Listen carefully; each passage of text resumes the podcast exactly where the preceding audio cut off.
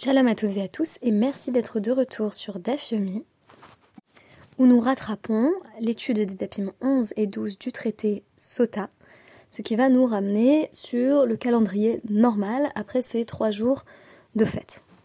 La référence que j'ai choisie aujourd'hui, c'est la chanson When You Believe, interprétée par Whitney Houston et Maria Carey.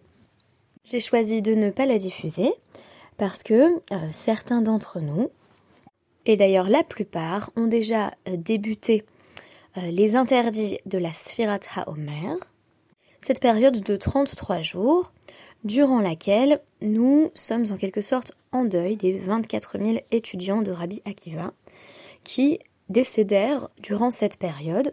Et l'une de ces pratiques de deuil, c'est de ne pas écouter de musique. Alors, il y a des interprétations très différentes de ce que peut signifier écouter de la musique. Euh, d'aucuns s'interdisent seulement de se rendre à des concerts euh, de musique en live. D'autres n'écoutent aucune musique volontairement, y compris euh, en retransmission, et ne vont se permettre que d'écouter de façon voilà, involontaire ou subie ce qu'on pourrait appeler de la musique dans les supermarchés et encore il y a question. puisque tout le monde n'écoute pas de musique en cette période, je me suis dit que il valait mieux euh, citer, référencer la chanson euh, sans vous en livrer l'interprétation sur YouTube. Ce qu'il faut savoir sur When You Believe, c'est qu'il s'agit euh, d'une chanson qui est entonnée par Myriam et Tsipora dans le dessin animé Le Prince d'Égypte. Alors pourquoi j'ai choisi cette référence? Eh bien notamment parce qu'il est beaucoup question de Myriam euh, dans les Midrashim qui nous sont présentés dans le Dapim 11, 12, mais aussi au début du DAF 13. Donc je vous en présenterai euh, les implications demain. Qu'on a effectivement cette idée de la Emouna de Myriam, le fait que la prophétesse biblique, euh, dont on commence par nous dire qu'elle a effectivement suivi le berceau de son frère, qu'elle a attendu une heure, qu'il soit retrouvé par la fille de Paro, Myriam, disais-je donc, est une figure dont on va louer la confiance en l'avenir, ainsi que les vertus prophétiques, et bien entendu, les deux sont liés. Elle n'hésitera à tenir tête à personne, euh, qu'il s'agisse de euh, Pharaon, à travers la désobéissance civile euh, des Mildot, donc les sages-femmes, ni non plus à son père, qui, à un moment donné, va entraîner tout le peuple dans euh, une manifestation, un désir collectif d'abstinence sexuelle et elle va détourner euh, les hommes de ce dessin.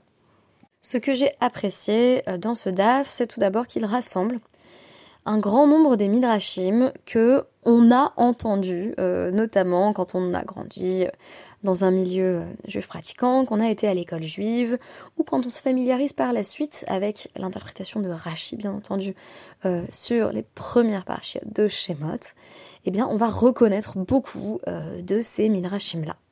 Alors souvent c'est sous une forme partielle, puisque c'est véritablement les recueils de Midrashim que l'on va trouver l'interprétation complète.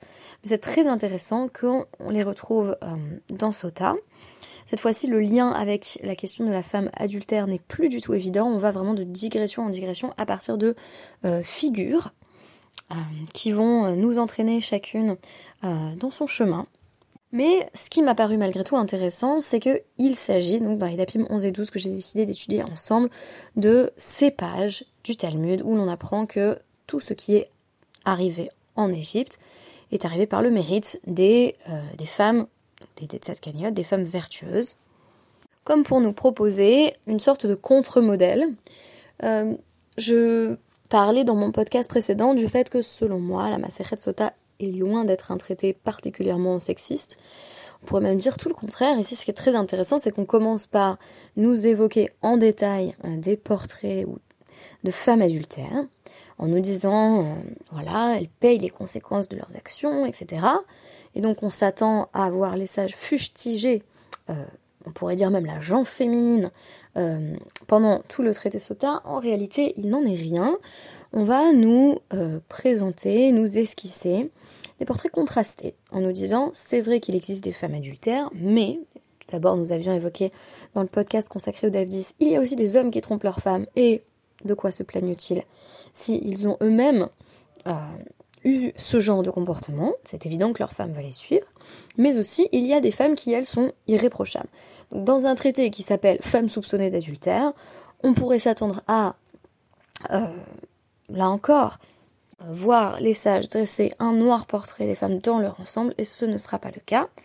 Euh, bien au contraire, on va avoir euh, dans ces dapim 11 et 12 une description de la sexualité sanctifiée, euh, des femmes qui sont considérées comme justes parce qu'elles s'unissent à leur mari, qui enfantent dans des conditions extrêmement difficiles, avec ce très beau midrashim où on nous parle des femmes qui, pendant que ce, décret terrible de Paro faisait rage donc menaçait tous les petits garçons, elles allaient s'efforcer d'accoucher sous les arbres, notamment sous les pommiers. Et on nous dit que de nombreux miracles euh, s'accomplissaient pour venir répondre à leurs mérites. Tout commence lorsqu'on nous décrit Paro. Tout simplement. Euh, et je me suis dit que l'étude de ces deux dapim, c'était vraiment tout d'abord très lié à Pessar, à l'histoire que nous commémorons, à notre sortie d'Égypte, qui est bien entendu un processus. Et qu'on pouvait voir dans ces dapim une sorte de seconde Agada. C'est une autre manière de raconter la sortie d'Égypte et c'est une analyse qui est d'ailleurs assez linéaire. On va nous prendre presque passouk par passouk, en sautant bien entendu euh, des passages, et on va nous évoquer notamment le trajet de Paro euh, vers ce projet d'esclavage des Hébreux. Là encore, si vous avez regardé Le Prince d'Égypte, euh, ou encore les Dix Commandements de Cécile B. de Maille, qui sont des références que j'ai déjà présentées, vous constaterez que dans l'interprétation de ces dessins animés, le fils de Paro, euh, le fils du premier pharaon, qui lui-même était, euh, par exemple, voilà, proche de Moshe dans, ces deux euh, adaptations filmiques, l'une en dessin animé, l'autre en, en, film hollywoodien classique. à chaque fois, on nous dit donc Pharaon, le père, était proche de Moshe. Il n'est pas question de la figure de Yosef, mais proche de Moshe. Et puis, ça se dégrade lorsque le fils accède au pouvoir. donc, ce qui est intéressant d'ailleurs, c'est que dans l'adaptation de Cécile B. de Mile, Ramsès a toujours détesté Paro, puisqu'il crée une sorte de triangle amoureux qui n'a aucun sens, avec euh, euh. Et que euh, dans Le Prince d'Égypte, Ramsès était frère de cœur de Moïse, mais Moïse se détourne de lui. Et donc, ce qui me semble très intéressant, c'est que le Midrash va ici commenter El Hadash, un nouveau roi s'est levé sur l'Égypte qui ne connaissait pas Yosef, qui n'avait pas connu Yosef. On a envie de dire, est-ce que c'est vraiment un nouveau roi? Donc, euh, selon... Euh, alors, Rav en tout cas, sont en désaccord, on ne sait pas exactement qui dit quoi, on ne peut pas toujours postuler que c'est respectif. Euh, on nous dit l'un pensait Khadash Pamash, mais il y a vraiment un, nouveau, un nouveau pharaon. Khadama, hein, chez Neitratshu Xerota. Non, ça veut dire qu'il a transformé ses décrets. Tout simplement, il avait une politique très philosémite, et puis euh, il est retombé dans une forme d'antisémitisme très prononcée. Plutôt un roi à la Rajverosh qui aurait changé radicalement du tout au tout. Plutôt l'anti-Rajverosh si vous voulez. Rajverosh c'est ce roi qui, euh, dans la Megillat Esther, va euh, décréter l'extermination de tous les juifs pour ensuite se retourner radicalement et permettre aux juifs non seulement de se défendre, mais réprimander vivement, voire exécuter les ennemis des juifs. Et selon cette interprétation, vertu de laquelle ce n'est pas un nouveau pharaon, mais un pharaon changé, comment expliquer qu'on nous dise Loedet Yosef? Il n'avait pas connu Yosef, de Havadame Kemandelo Yadaleklal, qu'il a agi comme s'il ne l'avait jamais connu. Et ici, on aurait finalement une description d'une forme de réel politique. Yosef, c'était très bien, il a été très utile à l'Égypte. On peut lui rendre un certain nombre de services ainsi qu'à sa famille. Euh, et, même lui donner euh, voilà, une, position de, pouvoir sur l'Égypte, pourquoi pas. Mais ce peuple qui grandit encore et encore et qui semble menacer euh, l'équilibre politique égyptien, une sorte de cinquième colonne, ça on n'en veut pas. Donc on pourrait comprendre à la, rigueur qu'il s'agisse du même pharaon, ça serait d'ailleurs beaucoup plus intéressant, puisque ça serait un avertissement beaucoup plus prononcé vis-à-vis -vis de la politique et les hommes politiques hommes et femmes politiques bien sûr, et ce qu'ils peuvent nous apporter en tant que, euh, en tant que minorité. Ça inviterait en tout cas à la, relativisation. Ce paro qui avait l'air euh, si plein de bonté pour Yosef ne l'était peut-être que pour Yosef, et tant que cela lui euh, servait directement, tant que cela servait directement ses intérêts. On nous dit par la suite, c'est Paro qui a proposé lui-même de, de sévir, en citant le pasouk suivant, Vayomer El Amo, Hine Am Ben Israël, regardez comme les juifs sont trop nombreux, trop puissants pour nous, et donc c'est lui qui a dit, eh bien on doit faire euh, quelque chose pour faire en sorte qu'il y en ait moins. Donc évidemment, euh, si on exécute la moitié des enfants, euh, bah ça aide, si je puis dire. Euh, et donc on nous dit, du coup, il a, il a mérité d'être frappé en premier. Il a été puni là encore Mida Kenegen Mida, ce qui est peut-être euh, le mot d'ordre qui structure toute la Maseret Sota. Mida Kenegen Mida. on a euh, que ce qu'on a fait. Euh, comme on dirait en bon français, on a que ce qu'on mérite, mesure pour mesure. Euh, on est puni par là où on a péché, ça c'est la grande euh, constante dans la femme sota. Et pour moi, c'est peut-être aussi pour ça qu'on nous ramène tous ces midrashim sur l'Égypte. C'est pas seulement parce qu'en ce moment on est en période de Pessah, parce que c'est un hasard du calendrier du Dafyomi, c'est aussi parce que l'Égypte est une autre illustration de ce principe qui n'a pas cours que dans le domaine des transgressions sexuelles, mais qui euh, illustre l'une des croyances fondamentales euh, des sages. Alors, bien entendu, on va nous dire, regardez, c'est étonnant, dans le DAF 11, on dit, Myriam, elle a attendu que une heure que Moshe soit sauvé, et pourtant, le peuple a attendu sept jours, euh, dans le désert. Comment se fait-il que on ne dise pas Mila Genegen Mida C'est comme si c'était surprenant quand on n'est pas dans cette logique de l'équilibre parfait. Là, on va nous répondre non, parce que quand on fait quelque chose de bien, on n'est pas puni Mida Genegen Mida, ça c'est peut-être le propre des Rechaim, des transgresseurs, on peut en réalité recevoir beaucoup plus de bien euh, que ce que l'on a donné. La suite du Midrash nous dit que euh, Paro avait résolu euh, d'agir presque avec ruse vis-à-vis du peuple en disant euh, Bamé Meduna. Comment allons-nous les juger? Très intéressant, bien entendu, parce que le peuple n'est pas jugé. il s'agit bien entendu de Paro qui veut juger, avec beaucoup de guillemets, les Hébreux. On dit bah, si on les met à mort par le feu, sans doute nous, Égyptiens, serons-nous également exterminés par le feu. Euh, et si on les met à mort par l'épée, eh bien, ça va nous arriver également. Euh, et à chaque fois, bien entendu, Paro vient avec des psukim à l'appui qui sont notamment tirés euh, de euh, Yeshayahu 66, 15 et 16 qui démontrent que Hachem maîtrise l'épée et le feu. Et donc on nous dit, et là, Bohu ou Amai. On n'a qu'à jeter les Hébreux dans, dans, dans l'eau, les juger par l'eau, littéralement, puisque Hakadosh Baruch a déjà jugé chez qu'il n'y aurait plus jamais de déluge.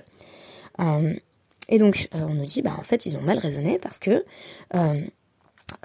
chez Alcool Haolam Aval Achad En réalité, euh, Hachem avait bien affirmé ne plus jamais engloutir le monde entier sous les eaux, mais une seule nation, ça, ce n'était pas exclu. Arrive l'un des midrashim les plus connus sur ce passage de Shemot. On nous dit donc que c'est Rabbi Simaï qui affirme que euh, Paro avait trois conseillers, vous les connaissez, Bilam, Eyov et Yitro. Bilam c'est le mauvais, Eyov c'est le neutre et Yitro c'est le bon, si vous voulez. Donc on nous dit, Bilam il a dit oui oui tue-les tous, lui-même a été tué, Eyov n'a rien dit. Et donc Nidom sourit, il a mérité des souffrances, très intéressant d'ailleurs, parce que Mida Kenegen Mida, je vous dis, c'est le mot d'ordre de toute la de Sota. Oui, mais ça tombe mal parce qu'on a des textes qui vraiment marchent pas avec euh, cet adage. Et le texte par excellence, qui n'est pas un texte de Mida Kenegen Mida, qui est un texte de souffrance apparemment inutile, c'est Iov. Et ici, les sages vont le relire, à travers un prisme nouveau, en disant non, même, même Iov, le seul fait qu'il se soit tu, c'est un problème. L'indifférence de Iov face à la souffrance des Hébreux, mais Iov, qu'est-ce qu'il fait là? Évidemment, ça n'a aucun sens d'un point de vue purement chronologique. Mais ça représente des archétypes euh, d'une certaine relation au peuple juif. Bilam, bien entendu, est le peuple juif. Yov est, voilà, détaché, n'est pas impliqué dans la question, n'est pas impliqué dans l'histoire, et donc il mérite des souffrances même par son indifférence. Et il est trop bien entendu chez Barar, qui avait fui la cour de Paro pour indiquer euh, son, rejet du décret que Paro euh, s'apprêtait à appliquer. Yitro, nous dit-on, euh, est récompensé puisque parmi ses enfants, certains vont rejoindre le Sanhedrin, donc certains vont être incorporés euh, au sein du peuple juif. C'est également dans ce passage que l'on évoque euh, la célèbre inversion des tâches d'hommes et des tâches de femmes. Euh, ce qui est une expression que j'ai toujours eu du mal à comprendre, parce que bien entendu, si je vous dis on donne aux femmes à faire des tâches d'hommes, ça veut simplement dire qu'il y a une forme de pénibilité physique. Et donc que bah, c'est presque impossible pour une femme de porter par exemple d'aussi lourdes charges. Mais pourquoi était-il difficile pour les hommes de faire des travaux de femmes? C'est comme si on avait euh, effectivement une forme de, division genrée implicite ou explicite euh, des tâches. Quelles seraient des tâches typiquement euh, féminines dans le, labeur égyptien? Peut-être préparer, préparer à manger. donc des choses qui étaient perçues en fait comme dégradantes pour les hommes. ce qui est très intéressant, c'est que à l'heure actuelle, on essaye peut-être de sortir de cette logique de travail très genré et euh, c'est quelque chose qu'on m'a beaucoup objecté euh, quand j'évoque le fait que ben, mon mari cuisine pour Shabbat, etc. Euh, on me dit beaucoup, mais c'est comme, c'est comme ce que les Égyptiens nous faisaient faire. Il y a une forme d'inversion dans les milieux, bien entendu, très religieux. Et donc j'ai trouvé ça intéressant parce qu'en réalité, on postule bien ici qu'il y a des travaux d'hommes et des travaux de femmes. Peut-être n'est-ce une punition que pour les femmes et peut-être pour les hommes, comme il y avait des travaux qui étaient perçus comme féminins. C'était perçu comme dégradant, mais en est-il toujours de même à l'heure actuelle? Je laisse cela à, votre interprétation. C'est également l'occasion pour les sages d'évoquer les sages-femmes. Alors, intervient ici un passage de l'un des midrashim euh, que j'ai cité donc pour la nomination de ma, de ma fille. Puisqu'on nous dit que la version qu'on connaît, bien entendu, c'est que les deux euh, sages-femmes, Shifra et Poua, c'était une belle-mère et sa belle-fille, donc euh, Yocheved Myriam, ou de Kala, Ramota, Yocheved Elisheva. Et donc il y a une deuxième version qui nous dit ça aurait été en réalité euh, ça aurait été Elisheva, donc euh, femme de Aaron et sa belle-mère Yocheved. La caractéristique de Shifra, c'est qu'elle était Misha Peret, qu'elle préparait le nouveau-né, mais également chez Parou Verabou, grâce à elle, grâce à Yocheved bien sûr, le peuple juif s'est multiplié, puisqu'en effet, ça c'est un midrash qu'on va approfondir dans, dans le DAF 12, c'est le destin conjugal de euh, Yocheved et son époux qui va déterminer par la suite la possibilité pour les autres femmes de retrouver également leur mari et donc d'avoir des enfants. Quant à Poua, on nous dit que c'était elle qui faisait euh, crier l'enfant à la sortie euh, de euh, la matrice maternelle, mais également que elle parlait Poua Beroir Hakodesh, qu'elle parlait avec inspiration divine. Et c'est notamment elle qui a dit, bien sûr, Atida emi sheteled ben chez Moshiach Israël.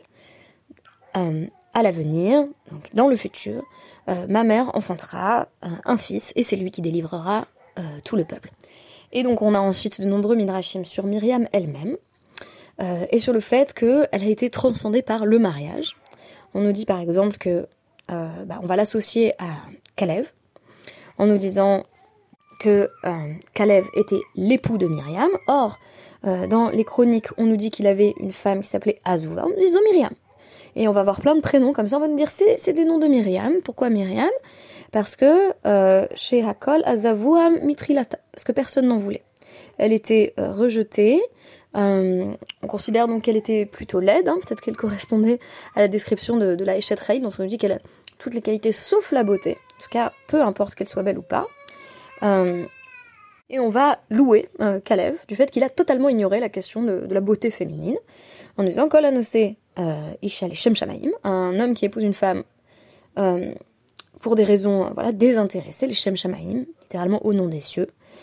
c'est comme s'il l'avait enfanté, c'est comme s'il l'avait fait naître, puisqu'il a su voir en elle ce que personne n'avait remarqué auparavant.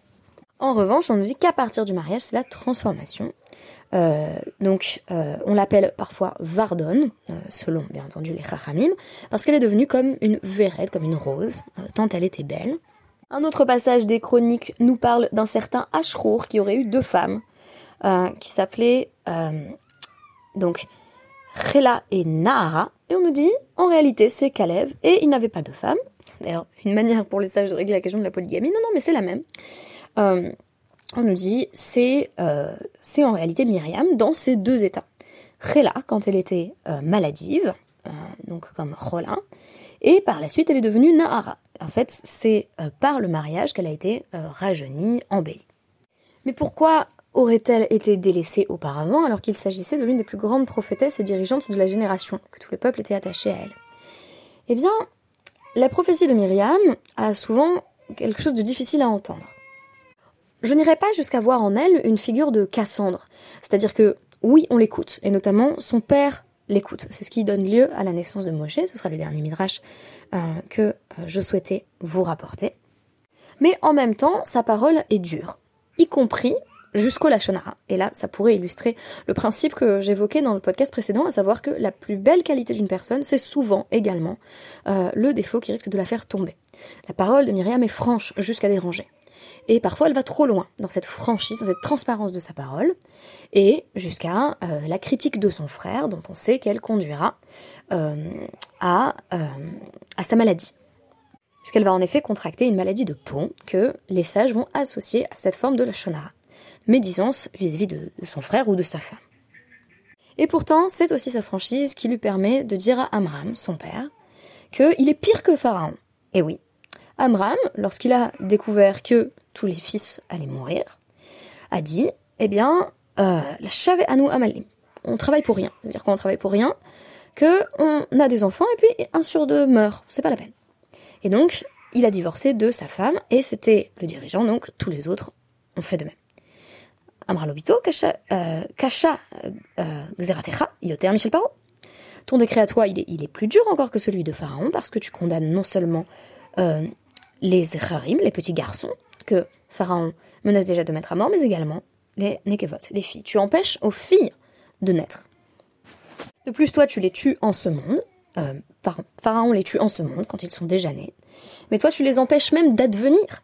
Et donc, euh, tu les empêches euh, de s'incarner à la fois Baolam Hazé ou Leolam Haba. Ce qui supposerait que ceux qui ne naissent pas, ceux qui ne parviennent pas à s'incarner, ne peuvent pas atteindre, là encore, le monde à venir. Le propre du monde à venir étant d'avoir été en vie à un moment donné. Conclusion sur ce point, et j'évoquerai d'autres mirachim qui concernent Myriam, c'est quand même le prénom que je me suis volontairement choisi, parce que je m'appelle Marie c'est mon, prénom sur mes papiers d'identité, alors j'ai pas eu besoin d'aller chercher très loin, mais c'est aussi une figure qui m'inspirait beaucoup. On nous dit Mikam, Tzadkaniot, Shelo, Hayu, euh, Bi, Fitka, Chava. En réalité, euh, les femmes vertueuses, les femmes justes de la génération euh, de la sortie d'Égypte, ont échappé à la malédiction de Chava qui était de souffrir lors de l'accouchement.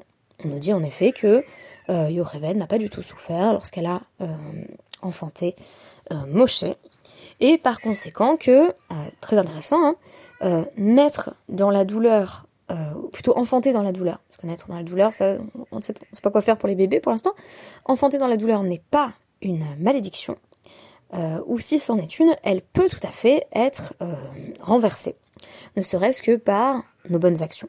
Très intéressant de nous parler d'une part de la sexualité déviante de la femme adultère, pendant plusieurs dapim qu'on a analysé en détail, et à présent de nous parler d'une sexualité qui est saine, qui est célébrée, euh, qui passe par une certaine sensualité, puisqu'on nous parle de la séduction euh, des femmes. Tzadkaniot en Égypte, elles devaient séduire leur mari, euh, de l'intervention même d'une fille pour dire à son père, tu dois retourner auprès de ta femme, donc sa propre mère, tout cela fait l'objet de louanges. Donc il ne s'agit absolument pas d'une stigmatisation ni des femmes dans leur ensemble, ni de la sexualité euh, féminine en tant qu'elle permet justement euh, d'assurer l'avenir du peuple. Merci beaucoup et à demain.